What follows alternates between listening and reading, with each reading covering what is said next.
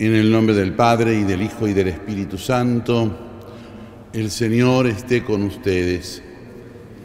Al celebrar la misa le pedimos a Dios que perdone nuestra condición de pecadores. Por nuestras faltas de fe, Señor, ten piedad.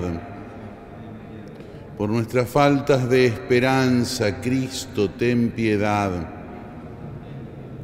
Por nuestras faltas de caridad, Señor, ten piedad. Dios Todopoderoso, tenga misericordia de nosotros, perdone nuestros pecados y nos lleve a la vida eterna. Oremos. Dios Todopoderoso y Eterno, que con amor generoso sobrepasas los méritos y los deseos de los que te suplican, derrama sobre nosotros tu misericordia, perdonando lo que inquieta nuestra conciencia y concediéndonos aún aquello que no nos atrevemos a pedir. Por nuestro Señor Jesucristo, tu Hijo, que vive y reina contigo en la unidad del Espíritu Santo y es Dios por los siglos de los siglos. Amén. Lectura de la profecía de Jonás.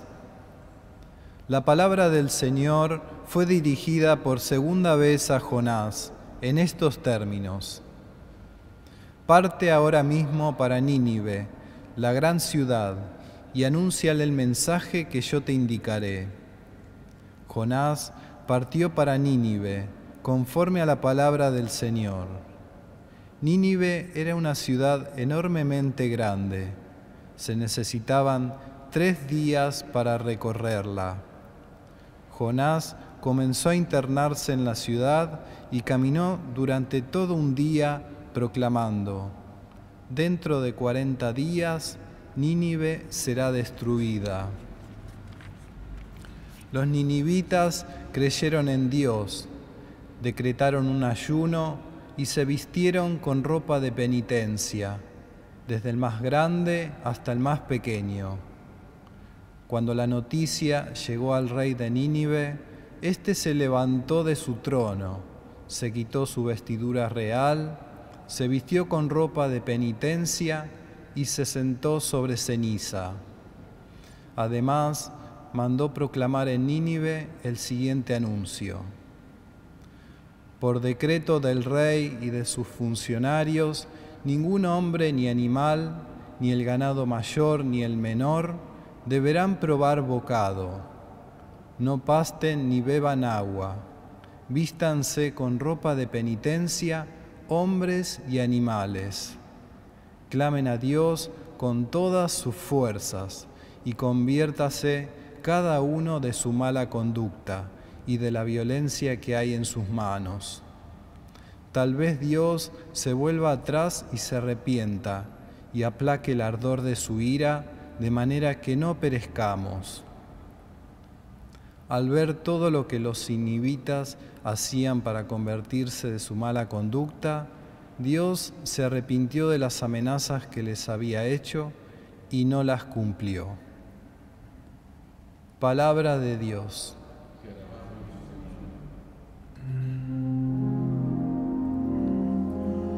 Yo pongo mi esperanza en ti, Señor.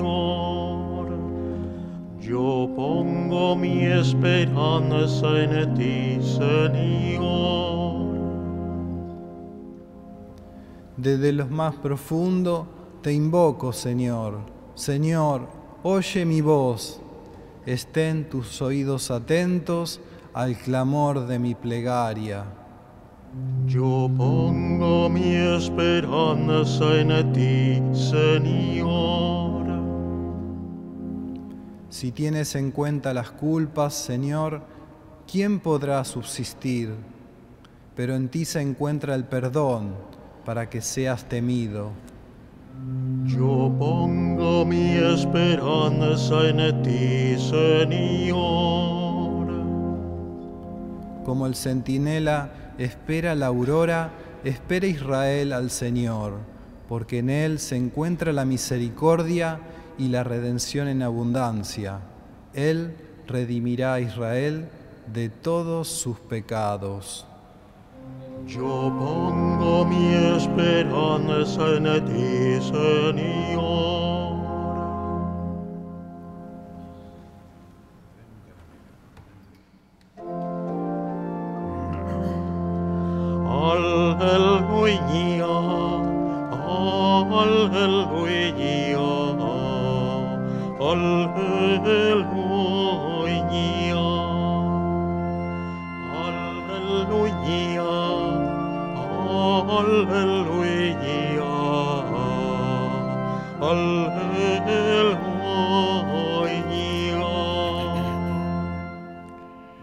Señor esté con ustedes.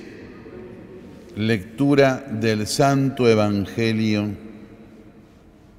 según San Lucas. Jesús entró en un pueblo, una mujer que se llamaba Marta lo recibió en su casa.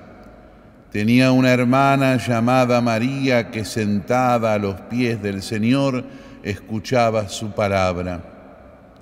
Marta, que estaba muy ocupada con los quehaceres de la casa, dijo a Jesús, Señor, ¿no te importa que mi hermana me deje sola con todo el trabajo? Dile que me ayude. Pero el Señor le respondió, Marta, Marta, te inquietas y te angustias por muchas cosas y sin embargo una sola cosa es necesaria. María eligió la mejor parte que no le será quitada. Palabra del Señor. Gloria a ti, Señor Jesús. Si uno leyera simplemente con la mentalidad nuestra, es decir, con una lógica occidental, no entenderíamos prácticamente lo que quiere decir este episodio que Jesús protagoniza y que el Evangelio hoy nos presenta. Daría a nosotros, insisto, con una lógica occidental, nos da la impresión de que Jesucristo está distinguiendo entre el Marta que quiere trabajar y que tiene que hacer todo de la casa y María que se pone a sus pies para contemplar y aprender y, estar a disposición de aquello que el Señor enseña. Y que reprocha entonces a Marta porque se pone a trabajar y no hace lo que hace María, que es la mejor parte.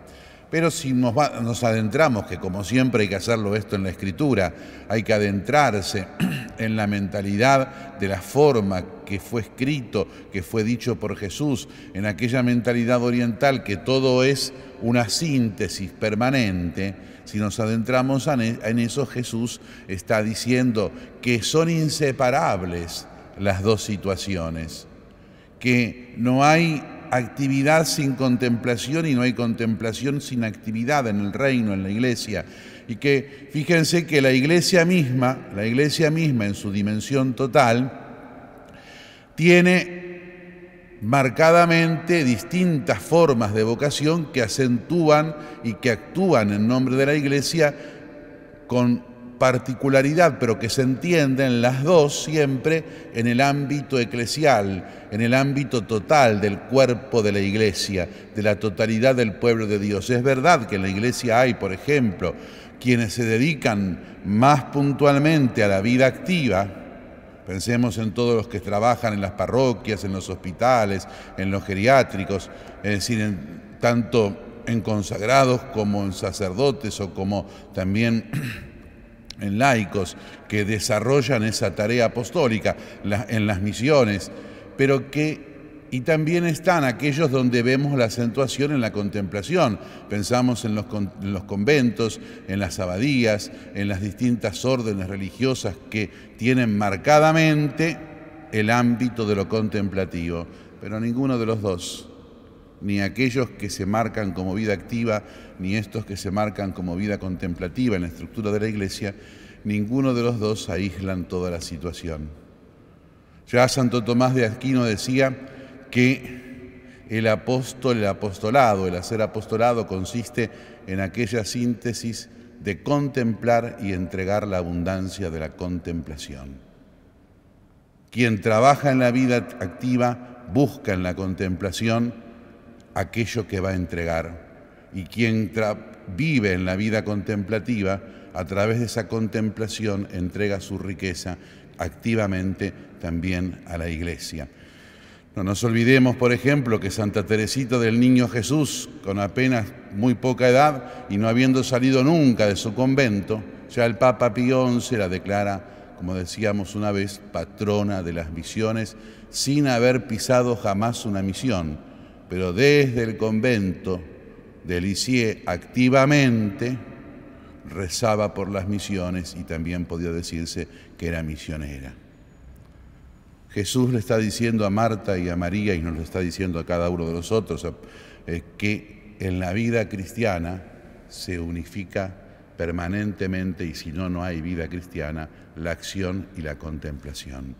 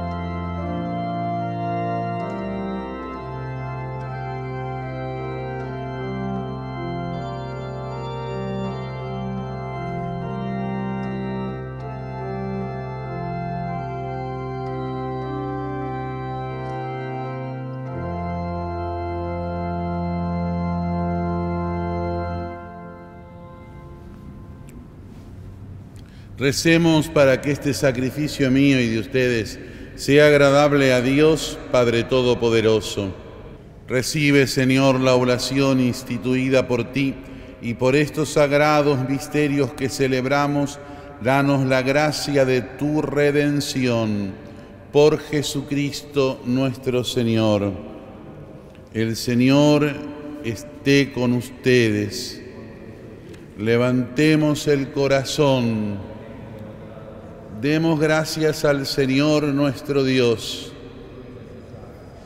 Realmente es justo y necesario, es nuestro deber y salvación darte gracias siempre y en todo lugar, Señor Padre Santo, Dios Todopoderoso y Eterno.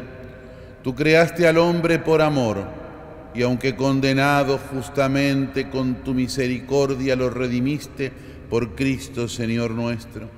Por Él los ángeles celebran tu gloria, te adoran las dominaciones, se estremecen las potestades. En el cielo te aclaman con alegría las virtudes celestiales y los santos serafines. Permítenos asociarnos a sus voces, cantando humildemente tu alabanza.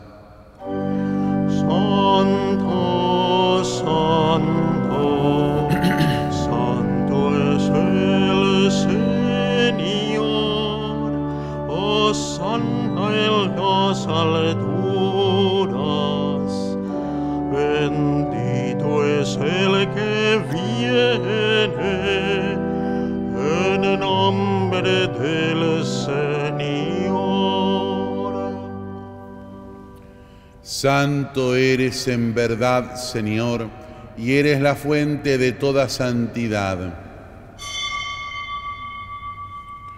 Por eso te pedimos que santifiques estos dones con la efusión de tu Espíritu, de manera que sean para nosotros cuerpo y sangre de Jesucristo, Señor nuestro. Él mismo, cuando iba a ser entregado a la pasión voluntariamente aceptada, tomó pan.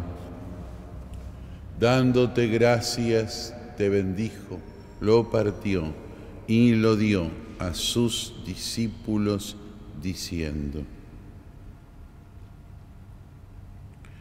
tomen y coman todos de él, porque esto es mi cuerpo que será entregado por ustedes.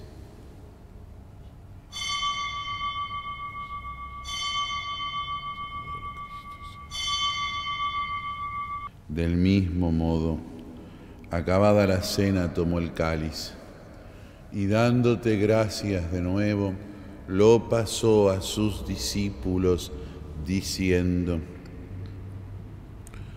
tomen y beban todos de él, porque este es el cáliz de mi sangre, sangre de la alianza nueva y eterna que será derramada por ustedes y por muchos para el perdón de los pecados. Hagan esto en conmemoración mía.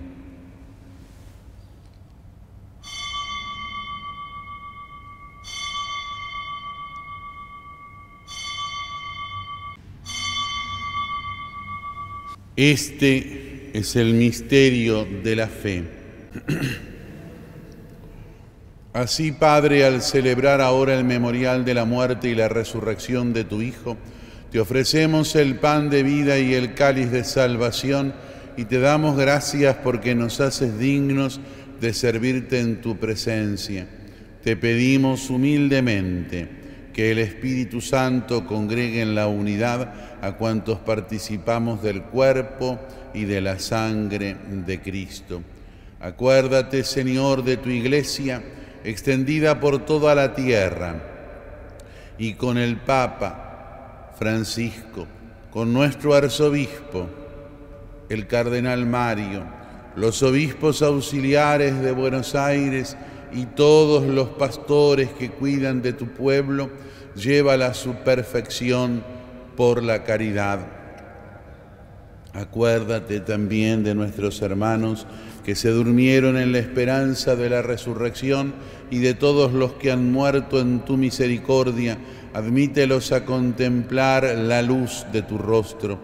Ten misericordia de todos nosotros y así, con María la Virgen, la Madre de Dios, con San José, su esposo, con los santos apóstoles y todos los santos que te agradaron desde este mundo, merezcamos por tu Hijo Jesucristo compartir la vida eterna y cantar tus alabanzas. Por Cristo, con Él y en Él, a ti Dios, Padre Omnipotente, en la unidad del Espíritu Santo, todo honor y toda gloria por los siglos de los siglos. Amén. Recemos todos juntos con Jesús. Padre nuestro que estás en el cielo, santificado sea tu nombre Venga a nosotros tu reino, hágase tu voluntad en la tierra como en el cielo. Danos hoy nuestro pan de cada día, perdona nuestras ofensas, como también nosotros perdonamos a los que nos ofenden, y no nos dejes caer en la tentación, y líbranos del mal. Líbranos de todos los males, Señor, y concédenos la paz en nuestros días, para que, ayudados por tu misericordia, vivamos siempre libres de pecado y protegidos de toda perturbación, mientras esperamos la gloriosa venida de nuestro Salvador Jesucristo. Señor Jesucristo, que dijiste a tus apóstoles, la paz les dejo, mi paz les doy. No tengas en cuenta nuestros pecados, sino la fe de tu iglesia. Y conforme a tu palabra, concédele la paz y la unidad. Tú, que vives y reinas por los siglos de los siglos. La paz del Señor esté siempre con ustedes. Cordero de Dios, ten piedad de nosotros. Cordero de Dios, que quitas el pecado del mundo, ten piedad de nosotros. Cordero de Dios, que quitas el pecado del mundo, danos la paz. Este es el Cordero de Dios que quita el pecado del mundo. Felices los invitados a la mesa del Señor. No soy digno de que entres en mi casa, pero una palabra tuya bastará para sanarme.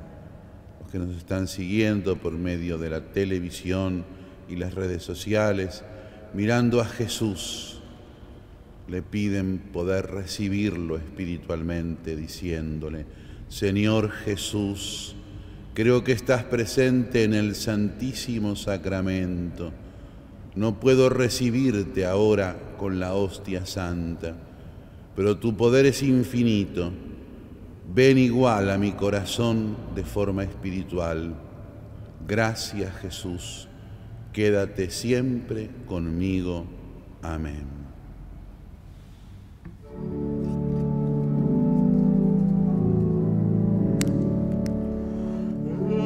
Señor es mi pastor,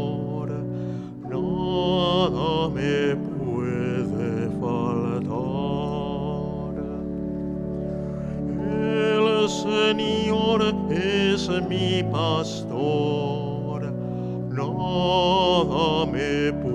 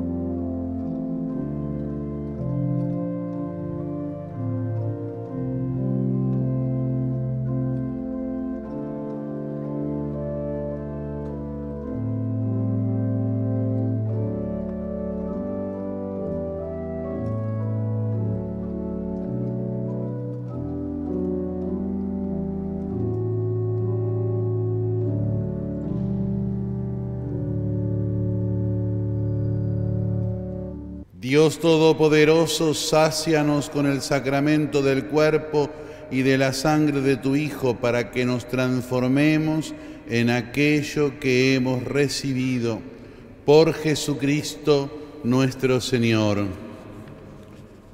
El Señor esté con ustedes. Que la bendición de Dios Todopoderoso, del Padre y del Hijo y del Espíritu Santo, descienda sobre todos y permanezca para siempre. Amén. Recemos juntos por el sínodo de nuestra arquidiócesis de Buenos Aires. Padre misericordioso, como iglesia en Buenos Aires, queremos ponernos en camino a la escucha de la palabra de tu Hijo y escuchándonos entre nosotros. Queremos ser misioneros misericordiosos, aprender a detenernos y ser compasivos ante toda miseria humana. Que tu espíritu de amor nos impulse para hacer de nuestro sínodo un espacio de comunión y renovación. Madre del buen aire, no nos desampares. San Martín de Tours ruega por nosotros. Amén. Podemos irnos en paz.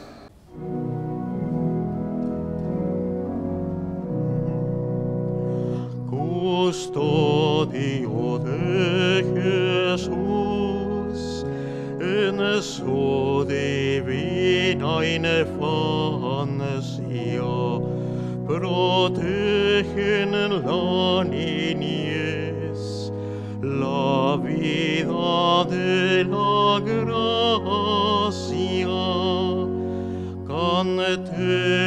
Cantemos a guardián de nuestra fe, el mismo Redentor, por Padre lo eligió.